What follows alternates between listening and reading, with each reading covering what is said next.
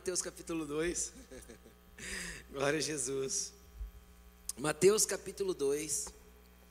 Nós vamos falar a respeito dos três reis magos. Né? Nós vamos falar um pouco sobre isso. E na, na minha Bíblia aqui, ela tá, o subtítulo tá como a visita dos magos.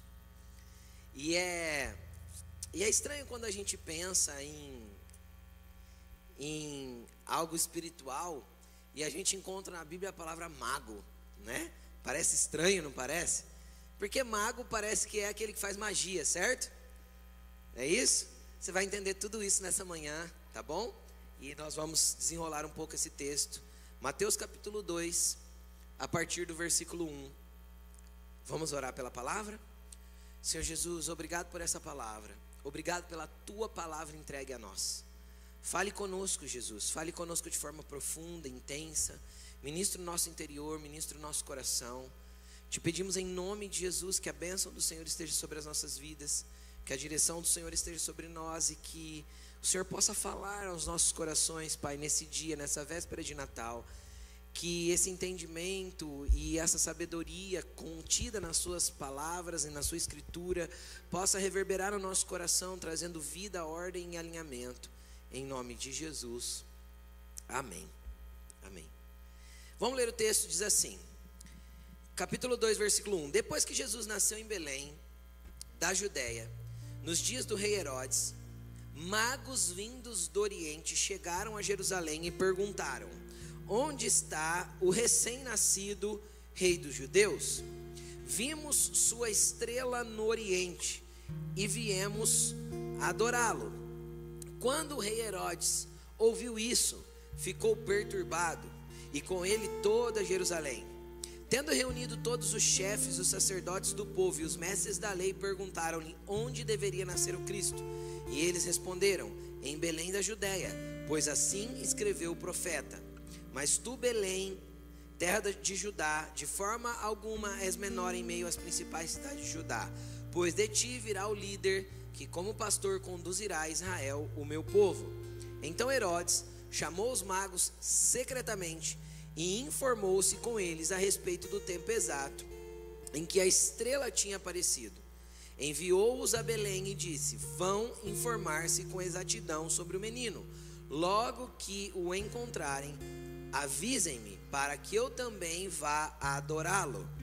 Depois de ouvirem o rei, eles seguiram o seu caminho, e a estrela que tinham visto no oriente foi adiante deles, além até que finalmente parou sobre o lugar onde estava o menino. Quando tornaram a ver a estrela, encheram-se de júbilo e entraram na casa e viram o menino com Maria, sua mãe, e prostaram-se e o adoraram abriram seus tesouros e lhe deram presentes: ouro, incenso e mirra. E tendo sido advertidos em sonho para não voltarem a Herodes, retornaram à sua terra por outro caminho. Amém? Antes de tudo, eu quero falar com você a respeito de quem são esses homens. Quem eles eram?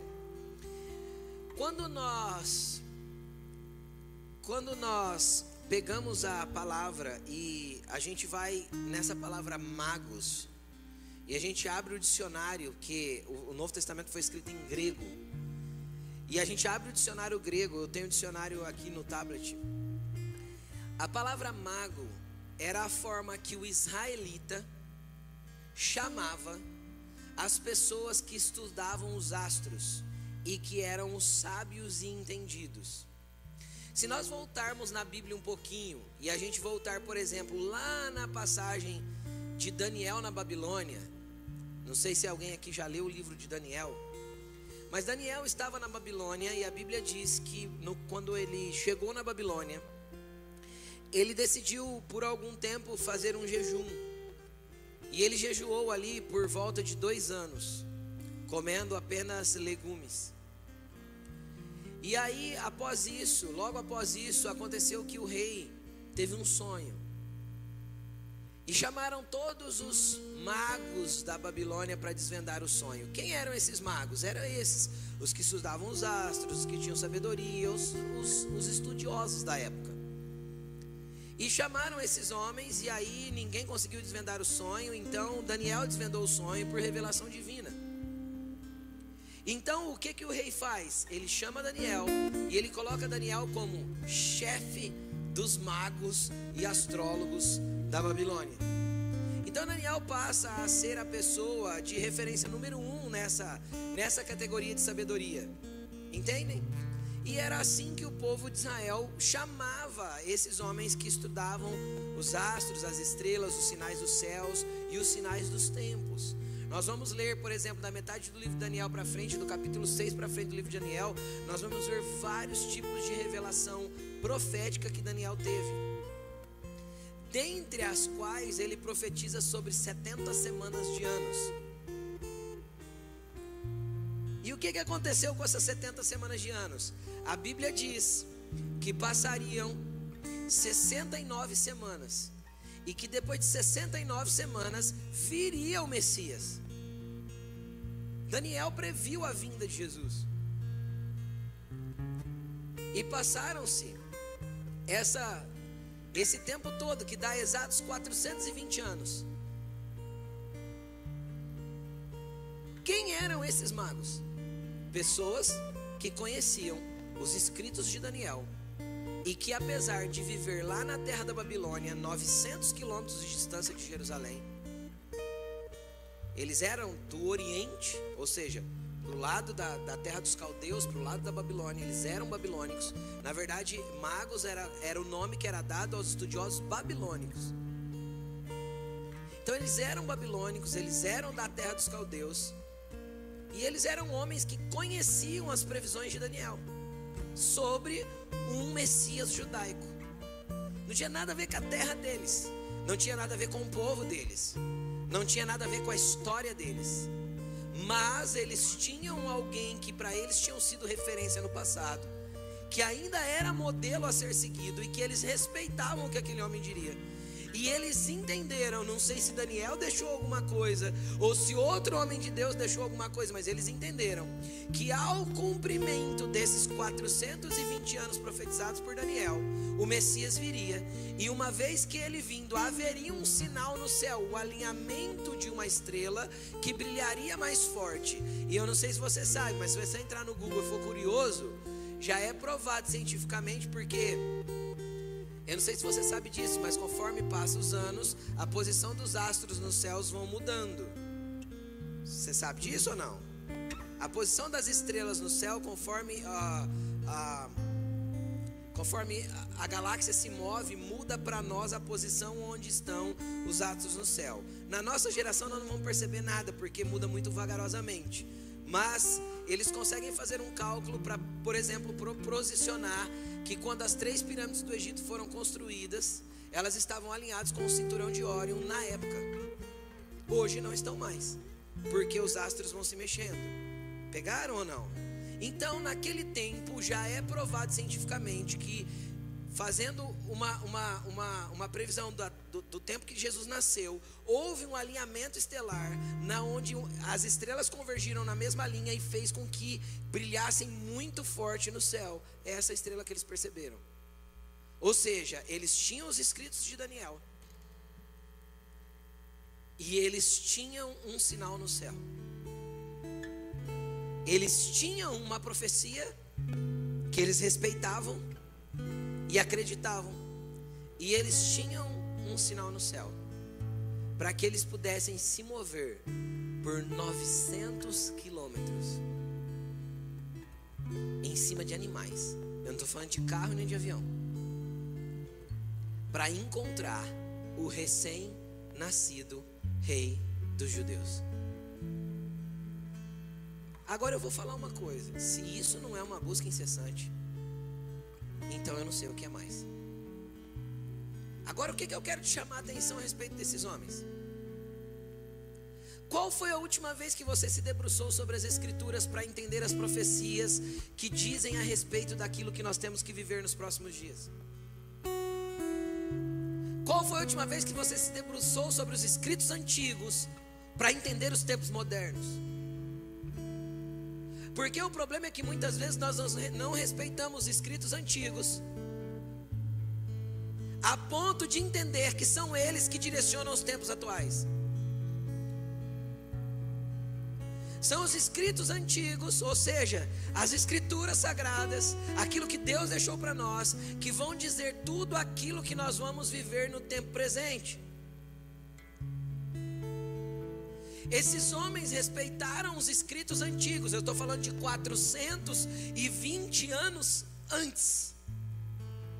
Eu não estou falando de 40 anos, nem de 4 anos. Eu estou falando de 400 anos. Qual foi a última vez que nós pegamos um livro de alguém de 400 anos atrás? Quem, quem aqui por, por acaso leu um livro de, sei lá, de João Calvino ou de Martim Lutero, escrito há 500 anos atrás? Poucos de nós. Por quê? Porque nós preferimos os escritos atuais. E não que eles sejam ruins. E não que não há revelação nos escritos atuais, não é isso que eu estou dizendo, porque a palavra de Deus continua viva e a voz dele continua aos ouvidos dos homens. Mas quando foi a última vez que nós passamos a respeitar e a nos debruçar sobre os escritos antigos, começando pelas escrituras, para entender os dias atuais? Porque quando a gente vê Mateus, Mateus ele foi o, o, o escritor dos evangélicos mais metódico. É por isso que ele é retratado do jeito que é no The Chosen. Porque ele foi o mais metódico em datas, em prazos e em profecias. Você vai ver no livro de Mateus incessantemente ele dizendo assim: ó, para que se cumprisse o que está escrito. O que que Mateus fez antes de escrever o evangelho? Mateus foi uma testemunha ocular, ele esteve com Jesus o tempo todo. Ele poderia ter ido escrevendo enquanto Jesus estava ali, ele não fez isso. Ele tinha suas anotações, sem dúvida, mas ele fez o relato principal que ficou para nós como, como, como evangelho anos mais tarde. Por quê? Porque ele se debruçou nos escritos antigos para mostrar que o que estava acontecendo nos dias atuais já estava dito já estava escrito. Deixa eu te falar uma coisa: o que vai acontecer conosco nos próximos dias, nas próximas estações, nos próximos anos sobre a terra, já está escrito. Por que nós não vemos? Porque falta para nós duas coisas. Uma, se debruçar sobre escritos antigos em uma busca incessante daquilo que é real para os nossos dias.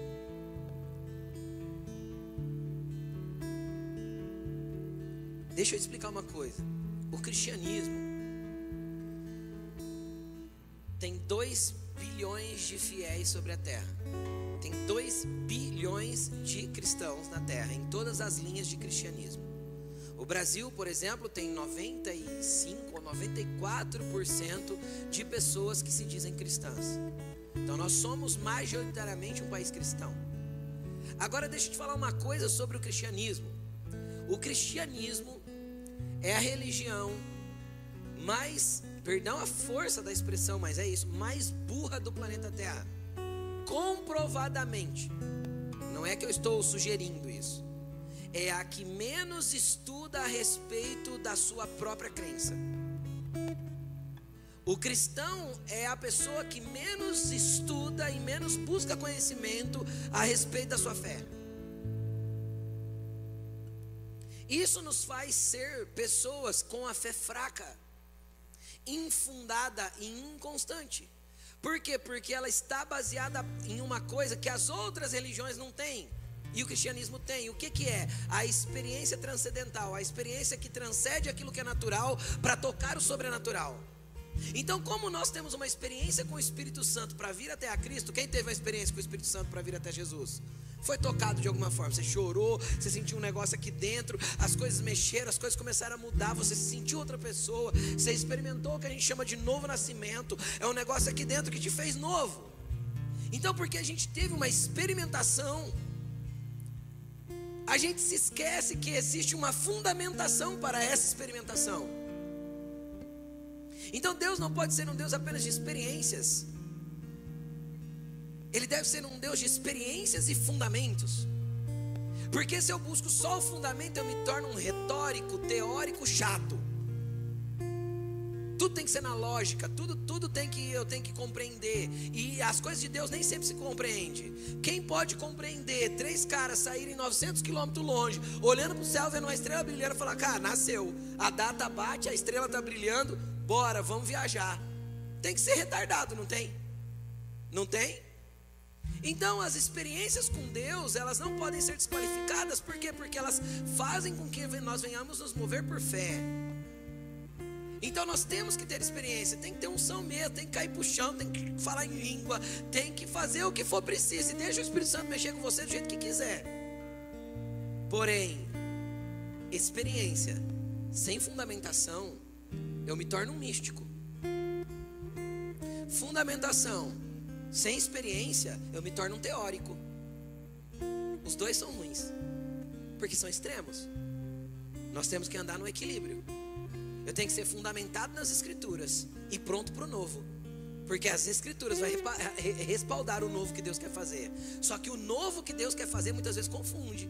Confunde quem é teórico demais. Quem foram os únicos que se opuseram à chegada de Jesus na terra?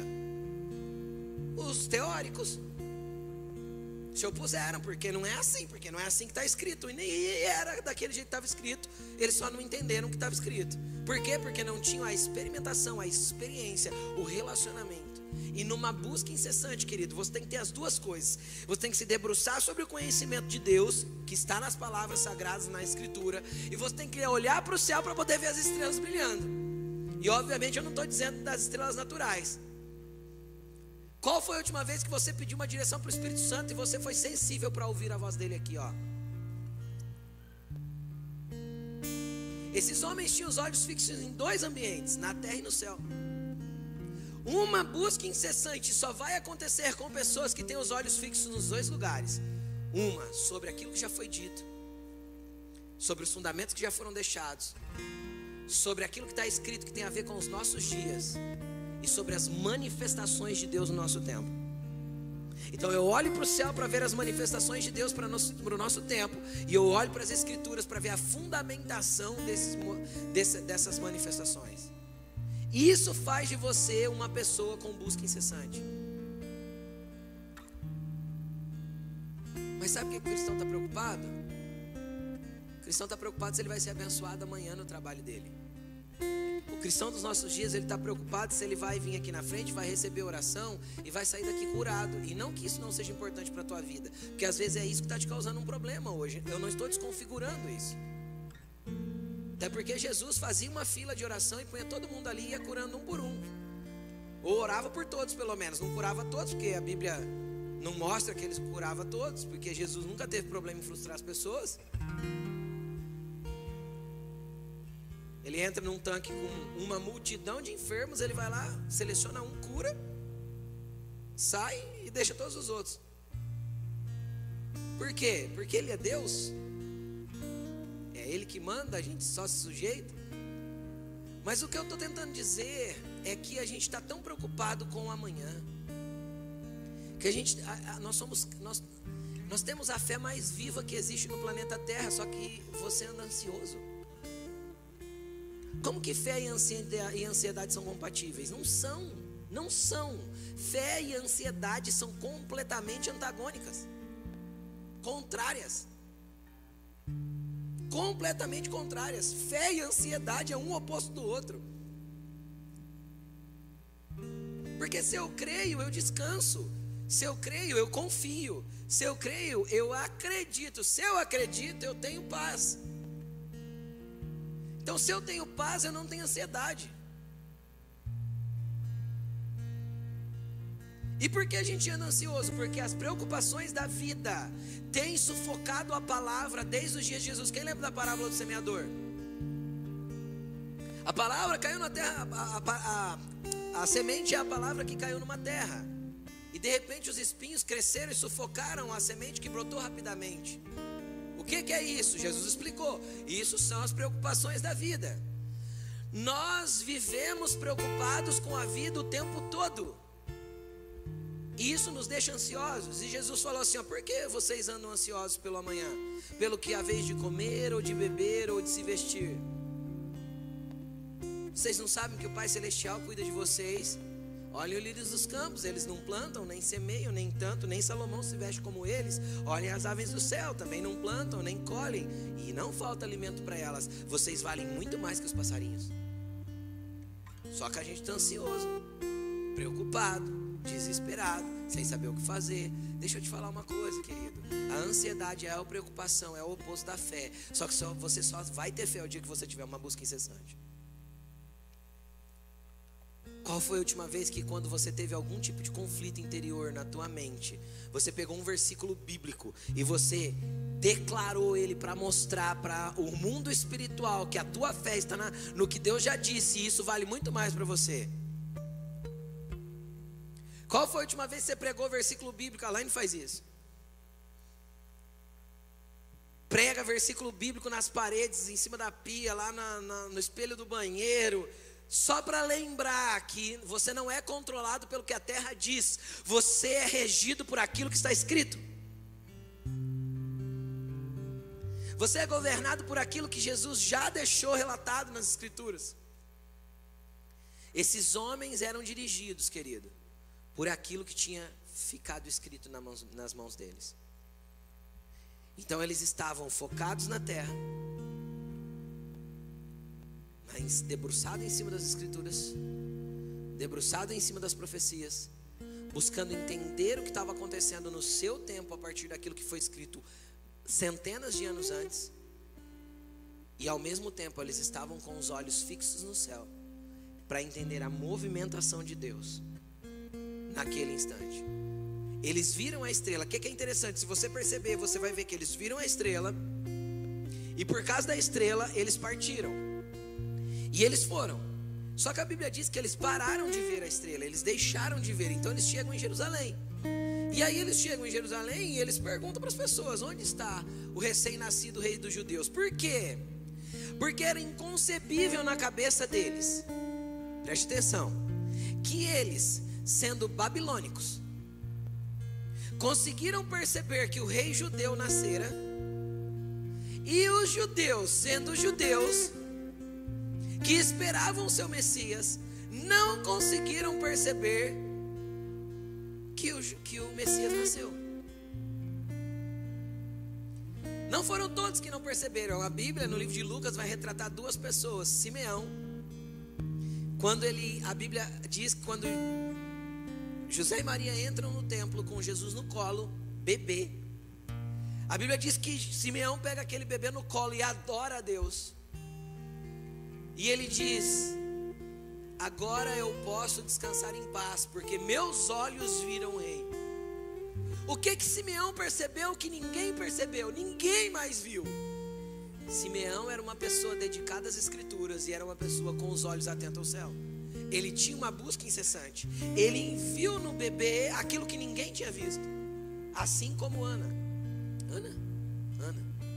Assim como Ana. A mesma coisa. A Bíblia diz que Ana era uma mulher que ficou viúva muito cedo e ela, a Bíblia diz que ela se enfiou no templo e ficou buscando Deus o tempo todo até ela ver Jesus. E ela viu Jesus antes de morrer. Meus olhos viram a salvação. Sabe quem vê? Pessoas que buscam. Sabe quem vê? Pessoas que não desistem. Pessoas que têm uma busca incessante. Sabe quando as promessas de Deus vão acontecer na tua vida? O dia que você for incessante na tua busca. Querido, deixa eu te explicar uma coisa. Tem uma canção, eu não sei nem quem canta, para ser sincero que diz que quem tem promessa não morre, não. Essa é a maior mentira teológica que pode acontecer. Não existe base bíblica para a pessoa cantar um negócio desse. Por quê? Porque o lugar que mais tem promessa, querido, é lá no cemitério. Em cada túmulo daquele tem um propósito enterrado que às vezes não foi cumprido e não foi vivido. Em cada lápide daquela deveria estar escrito não só a estrelinha e a cruzinha, mas deveria estar escrito embaixo para que nasceu, para que viveu e se realmente valeu a pena ter vivido. A Bíblia diz no livro de Atos assim, ó: Davi foi um homem segundo o coração de Deus. E a Bíblia também diz que Davi cumpriu o propósito de Deus para a sua geração. Não existe nada mais importante do que cumprir o propósito de Deus para uma geração. Nada. Só que só vai cumprir o propósito de Deus para uma geração. As pessoas que buscarem conhecer as Escrituras de uma forma que as Escrituras governem a sua vida e os seus dias atuais, e tenham os olhos fixos no céu para ouvir o que o céu está dizendo e entender os movimentos de Deus e ver as luzes e as estrelas brilharem, direcionando Ele para os seus caminhos. Aquela estrela direcionou eles para Jerusalém, só que eles caíram no meio de um monte de pessoas incrédulas que se diziam cheias de fé. Cadê o recém-nascido? Cadê? Onde está? Quem? Nasceu? Onde? Quem deveria saber não sabia. E quem não tinha nada a ver com a história estava ali, entendendo. Deixa eu te falar uma coisa, querido. Se você não responder ao que Deus tem para a tua vida, Deus vai levantar pessoas que não tem nada a ver com a história e vai tomar o teu lugar na história. No reino de Deus ninguém é insubstituível. Há um propósito sobre a tua vida, só que o propósito de Deus não vai deixar de acontecer porque você disse não e porque você não teve uma busca incessante para que você fosse esse instrumento. Você é um instrumento de Deus na terra. Você entendeu isso? Você é um instrumento de Deus na terra. E às vezes você fica pensando, pastor, o que, que eu vou fazer? Eu acho que eu não vou conseguir, porque às vezes você pensa em coisas muito grandes. Fala para mim qual foi o papel desses três homens na história de Deus? Trazer presente para Jesus, ouro, incenso e mirra? É porque você não tem, às vezes você não tem ciência, nem eu tenho, do quanto esses presentes foram importantes naquele momento na vida de José e Maria, recém-casados. Alguém aqui já viu um recém-casado com bastante dinheiro? Todo recém-casado está apertado para Dedéu. Eu estou errado, gente? A não ser que você tenha uma condição financeira ótima, seus pais tenham te abençoado muito. Obviamente, todo recém-casado é duro. É ou não é? Tá todo mundo fazendo assim, ó. Tá lá José Maria, recém-casado com um filho na barriga, pouco dinheiro, o que, é que chega na vida deles? Ouro, incenso, tinha valor naquele tempo, mirra, era muito caro, era, era essência de perfumista. Entende?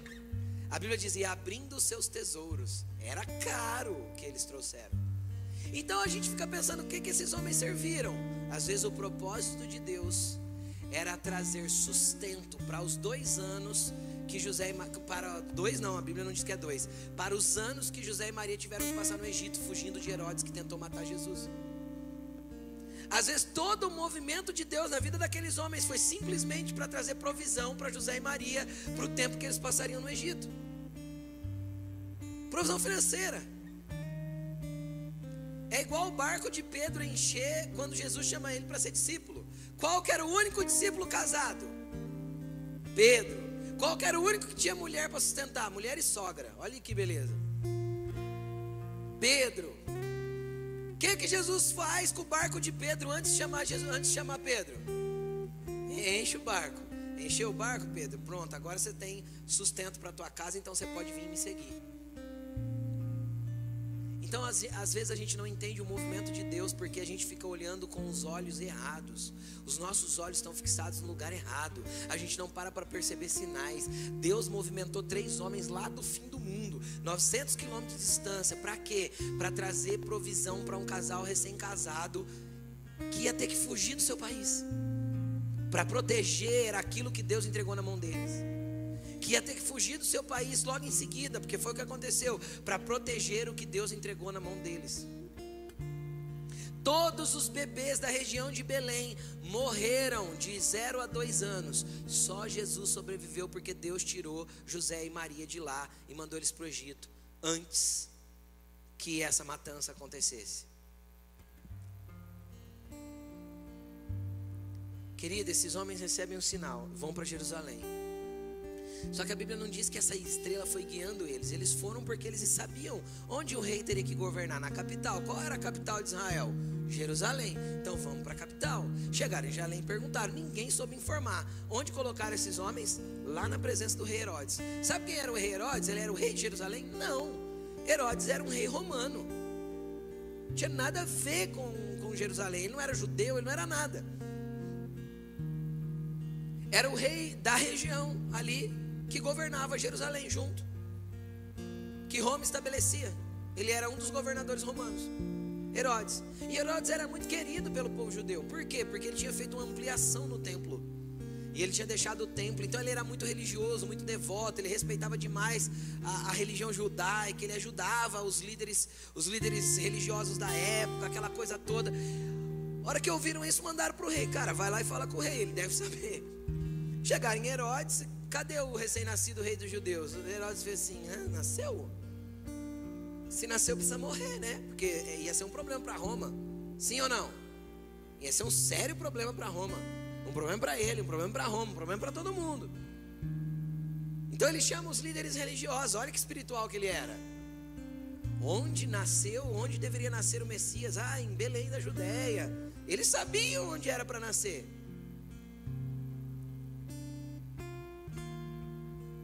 Eles sabiam. Só que eles não entenderam o tempo. Eles não discerniram que Deus estava se movendo sobre a terra. Eles não discerniram que Deus estava fazendo algo. Eles não leram os sinais para que eles entendessem que Deus estava manifestando algo no seu tempo. E nem acreditaram nas pessoas que estavam vindo para ver o recém-nascido menino. E isso acontece com a gente. Às vezes a gente está aqui na igreja enfiado domingo após domingo aqui dentro. Toda terça-feira você está no gari.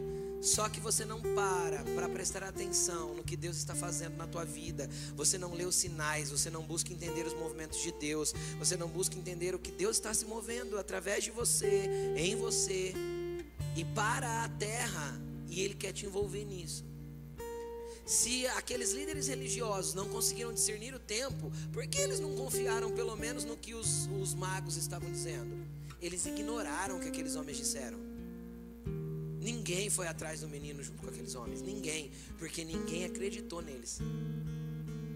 Deus pode estar levantando pessoas para te trazer respostas e você fica esperando que a pessoa seja perfeita. Ah, tem que assim, ó, eu preciso de uma resposta, mas tem que vir do profeta. Eu preciso de uma resposta, mas tem que vir do pastor. Deus, o Senhor vai falar comigo, fala através da boca do pastor. Aí Deus usa o irmãozinho, o mago do Oriente aí que está perto de você e você ignora o que ele diz. Deus usa o mago do Oriente lá do teu trabalho. Pessoa que às vezes é aquele cristão tão que você olha e fala assim. Hum. E às vezes a resposta vem de lá, por quê? Porque naquele momento Deus usou aquela pessoa para trazer a resposta. Quando a gente não consegue discernir a voz de Deus, a Bíblia prova através de Balaão. Deus usa até a mula para falar. Deus usa o mago do Oriente. Aquele povo não discerniu. Deus teve que trazer gente de fora para contar para todo mundo em Jerusalém: nasceu. Onde, onde? Nasceu? Onde, onde? Vamos juntos, vamos procurar. Ninguém foi junto. Ninguém quis saber. Ninguém acreditou. Ninguém deu crédito. Deixa eu te falar uma coisa. Se um dia as pessoas desacreditarem de você e da tua fé, tudo bem. Se as pessoas não te derem crédito, só continue carregando seus tesouros até encontrar o Messias. Só continue carregando seus tesouros até encontrar quem você tem que encontrar. Continue na tua busca incessante. Não tem problema se as pessoas não derem crédito para o que você está falando. Não deram para esses homens. Só Herodes ficou mais preocupado. O resto ficou preocupado com o quê? Por quê? Por causa do seu poder político. Se um rei nasce, ele perde seu trono. Roma tem problema. Ele seria morto por Roma, preso por Roma. Era um problemaço para ele. Então ele ficou preocupado por causa do, do, dos seus problemas políticos. Ele não ficou preocupado em. Oh, quando vocês encontrarem o um menino, me avisem para que eu vá adorá-lo também. Ele não queria adorá-lo, ele queria matá-lo. Aí a Bíblia diz que quando eles chegaram em Belém, eles viram novamente a estrela no Oriente. Olha que coisa mais. Eu acredito que o céu ficou nublado. Aí eu procuro entender o seguinte: olha, preste atenção. Eles estão na Babilônia, eles discernem o tempo, vem a estrela, se movem para Jerusalém. É assim que Deus se move sempre. Chegando em Jerusalém, eles não veem a estrela. Está escrito que eles não, eles, eles voltaram a ver depois. Eles não veem a estrela. Não sei se o céu estava nublado ou se os dias estavam Estava lua cheia, as estrelas não estavam se mostrando muito no céu, mas eles não viram a estrela. Só que aí eles vão fazer uma busca a partir do conhecimento do povo local. Sim ou não? Onde deveria nascer o Messias? Belém. O que, que eles fazem? Esse conhecimento eles não tinham, mas eles adquiriram. Então eles se movem para Belém. Quando eles chegam em Belém, eles veem a estrela de novo. E a Bíblia diz que a estrela os guiou até a casa que o menino estava. Agora deixa eu te explicar uma coisa. A pergunta que eu quero te fazer: o que Deus já te disse para fazer que você ainda não fez e você está buscando uma nova resposta? Deus nunca vai te dar uma nova resposta se você ainda não obedeceu naquilo que Ele já te disse para fazer. Pegou? Se Deus mostrou uma estrela para você e essa estrela te conduz a Jerusalém, o que, que você está fazendo na Babilônia ainda? Se Deus já te deu uma luz e essa luz te conduz à presença dele, o que, que você está fazendo vivendo a tua vida do jeito que você quer ainda?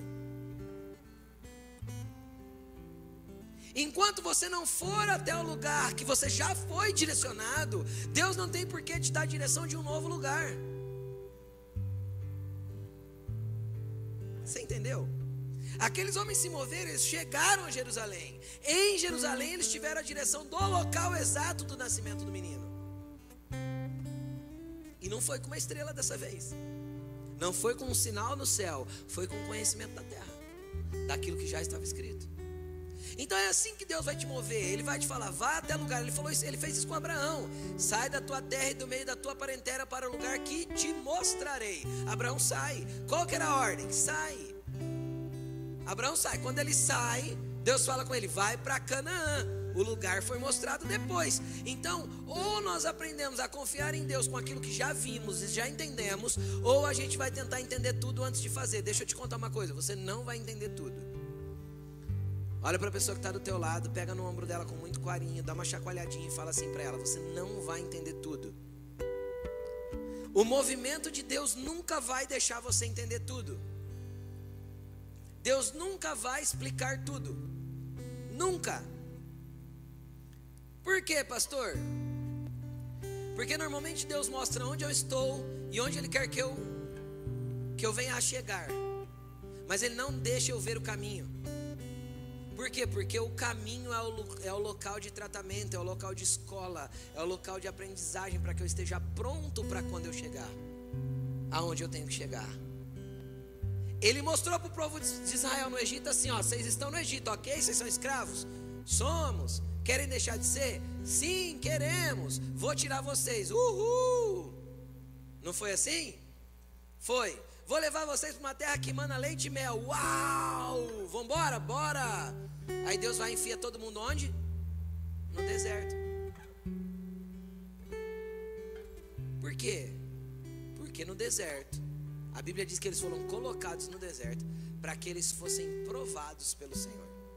Quando Deus nos prova, querido, não é para provar para Ele o que nós somos, é para provar para nós mesmos o que nós temos que mudar antes de acessar a terra prometida. Então, quando vem prova de Deus sobre a nossa vida, é para nos provar, para nós mesmos, que nós ainda não estamos prontos para viver o que Ele prometeu. Então, Ele mostra onde eu estou, Babilônia. E mostra onde eu tenho que chegar. Tem uma estrela. Rei dos judeus. Para onde eu vou? Jerusalém. Só que eles tiveram uma jornada. Chegando em Jerusalém, chegamos. Uf, cadê? Nasceu o menino? Ninguém sabia. Onde, onde, onde nasce? Belém. Qual que é a próxima direção agora?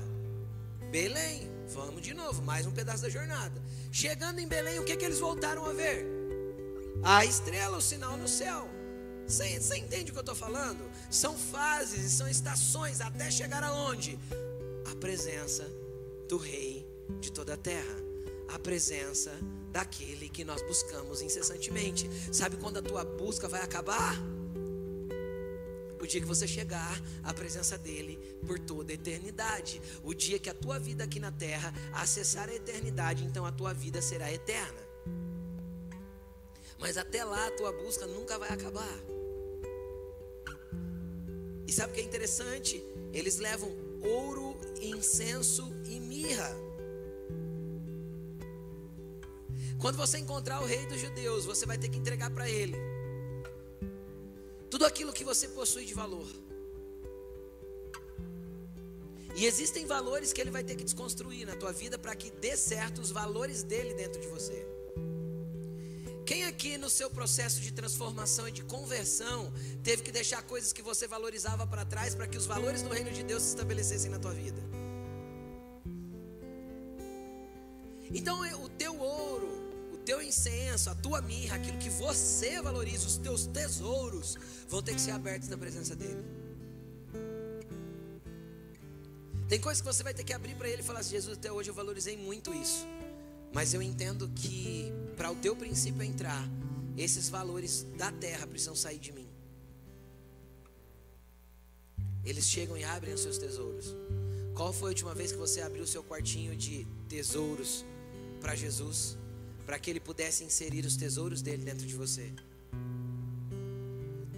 Qual foi a última vez que prostrado em adoração você abriu a sua vida para Ele de forma que você deixasse Ele mexer em qualquer área que Ele quisesse mexer da tua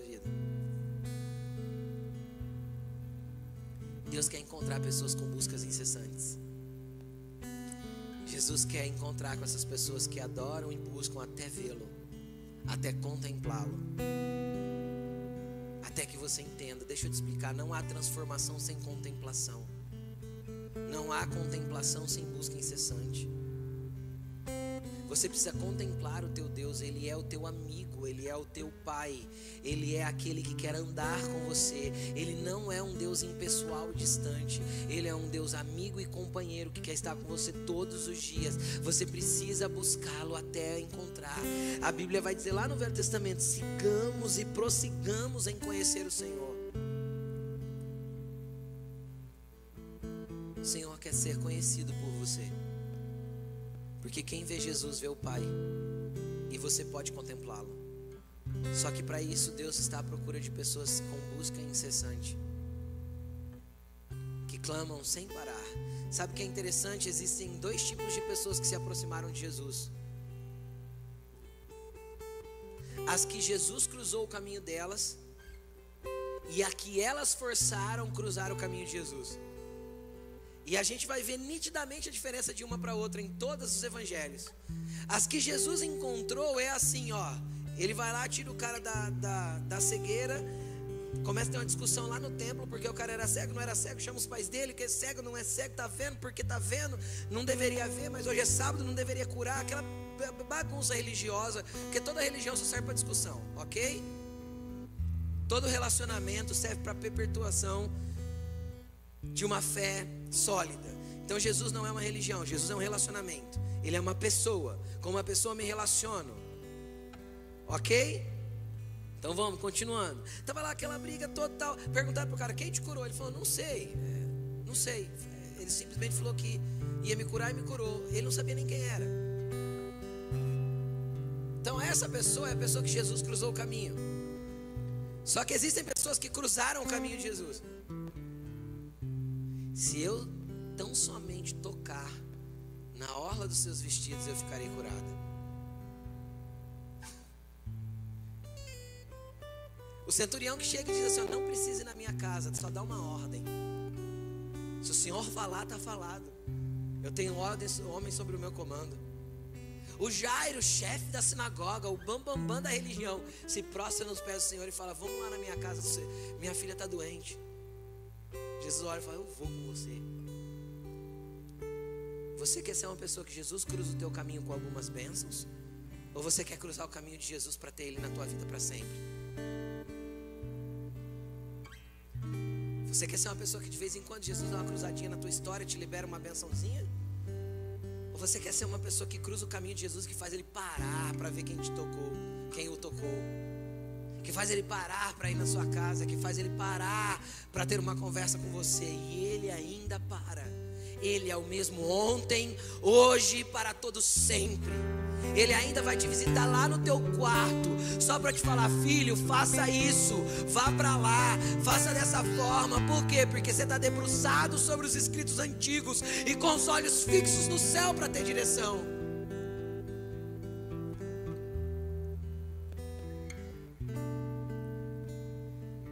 Existem aqueles que vão estar do lado dele e nem vão perceber. Mas tem aquele que está do outro lado e fala: Mestre, se possível, Me salva. Porque eu estou morrendo porque sou injusto. O Senhor está morrendo sem causa. O que, que Jesus falou para ele? Ainda hoje você estará comigo no paraíso. Cara, até um ladrão cruza o caminho de Jesus e tem vida eterna. Não interessa o que você fez, não interessa como você andou até hoje, não interessa que jeito você está até hoje. Chega de ter Jesus apenas porque de vez em quando você precisa que ele faça alguma coisa na tua vida. Hoje Jesus quer nascer no teu coração de uma forma que você nunca mais deixe de ter um relacionamento e uma busca incessante por ele. Que ele mexa com você a ponto de você nunca mais querer se afastar dessa presença, a ponto de você nunca mais querer viver longe dele. Jesus te quer como uma pessoa que tenha busca incessante. Quem tem busca incessante reconhece aquilo que já foi feito antes dele e quão importantes são aquilo que as pessoas fizeram antes para aquilo que nós estamos vivendo hoje. Sabe? Você está sentado numa igreja hoje, chamada no Brasil de igreja evangélica. Não é assim? É assim que nós somos considerados. Não é assim que eu me considero.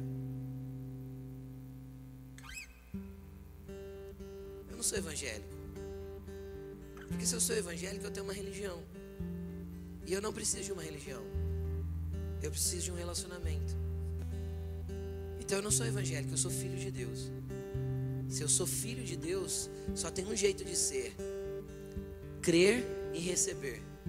Não é isso que está escrito? Todos aqueles que creem no seu nome e que o receberam, deu-lhes autoridade de se tornarem filhos. Você é filho de Deus. Porque se você é filho, você tem relacionamento com teu pai, você não tem uma religião. Só que há 100 anos atrás, cento e poucos anos atrás, não tinha evangélicos no Brasil. Mas alguém veio plantando. Outros vieram regando e vieram fundamentando. Sabe o que é isso? É Daniel na Babilônia construindo o entendimento de que o Messias virá. Entende? Hoje nós colhemos. E nós estamos plantando para as próximas gerações. Você está plantando para as próximas gerações. Então, quem tem busca incessante, respeita o que já fizeram, mas também quer ser base para aquilo que vão fazer ainda depois de você. Entende ou não? Quem tem busca incessante, querido, aprende com o passado, mas está atento ao movimento de Deus nesse tempo. E quem tem busca incessante, não evita encontros com pessoas que só querem matar aquilo que você carrega. Como assim, pastor? Aqueles homens não evitaram de se encontrar com Herodes. Você percebeu ou não? Herodes era um romano. Eles podiam dizer: não, não, não. É, nós estamos procurando o rei dos judeus. Não quero falar com um romano. Quem está entendendo o que eu estou falando? Não, não, não tem nada a ver uma conversa com um romano. O romano não vai saber a respeito disso.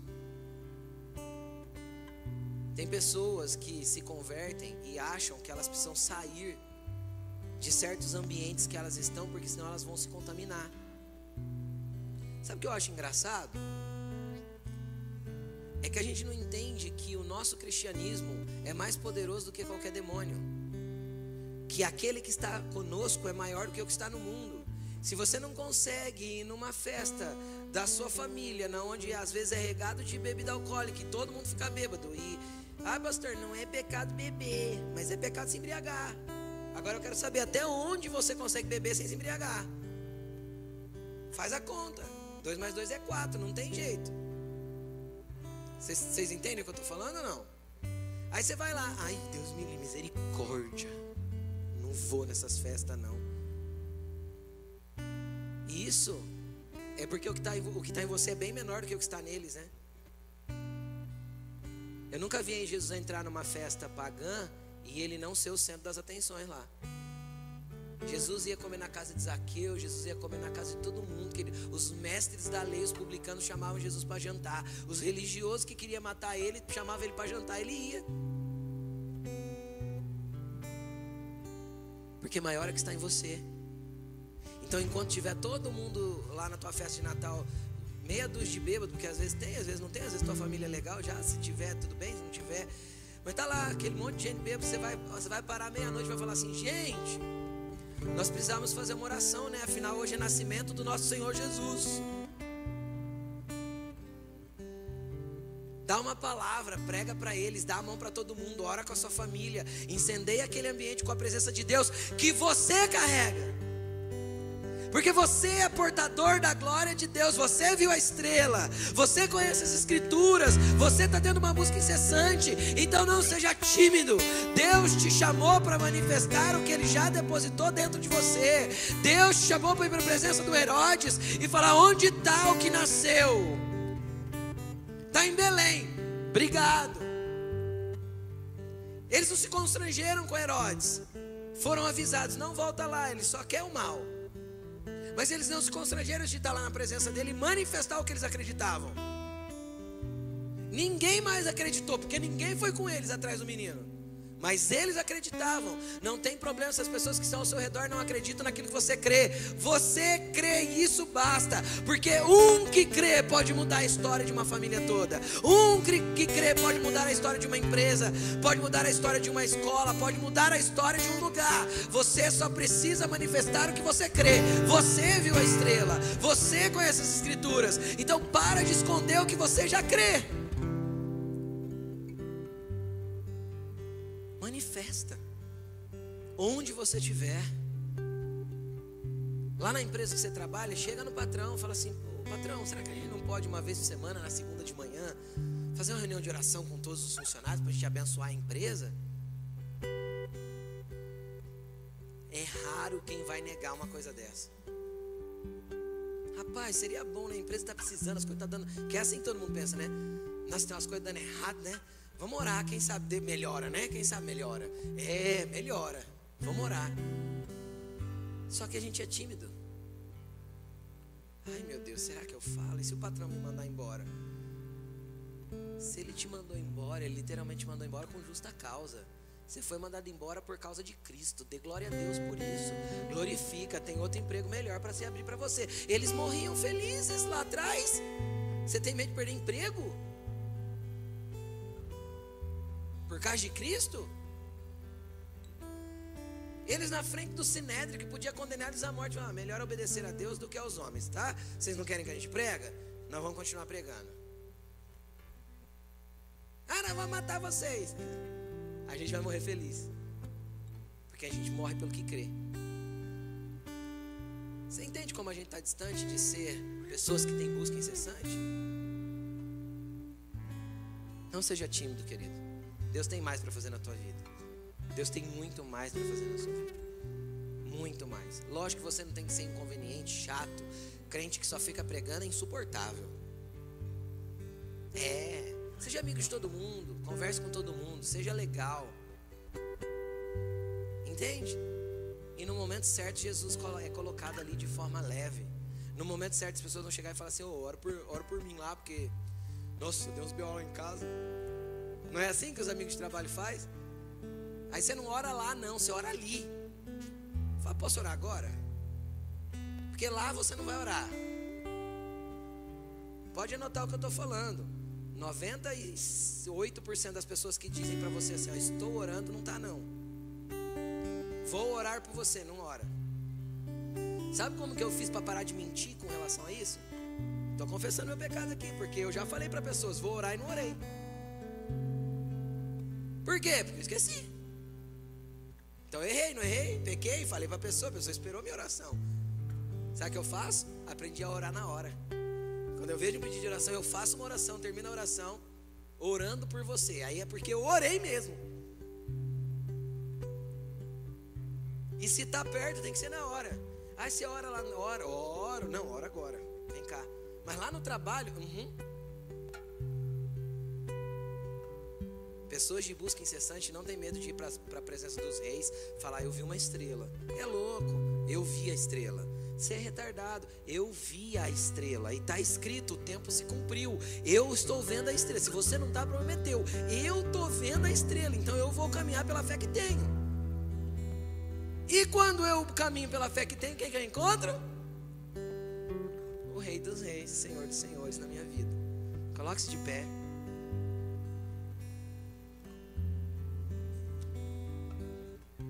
Jesus quer te encontrar, querido. E você tem que querer encontrá-lo também. Manifeste o Cristo que você crê.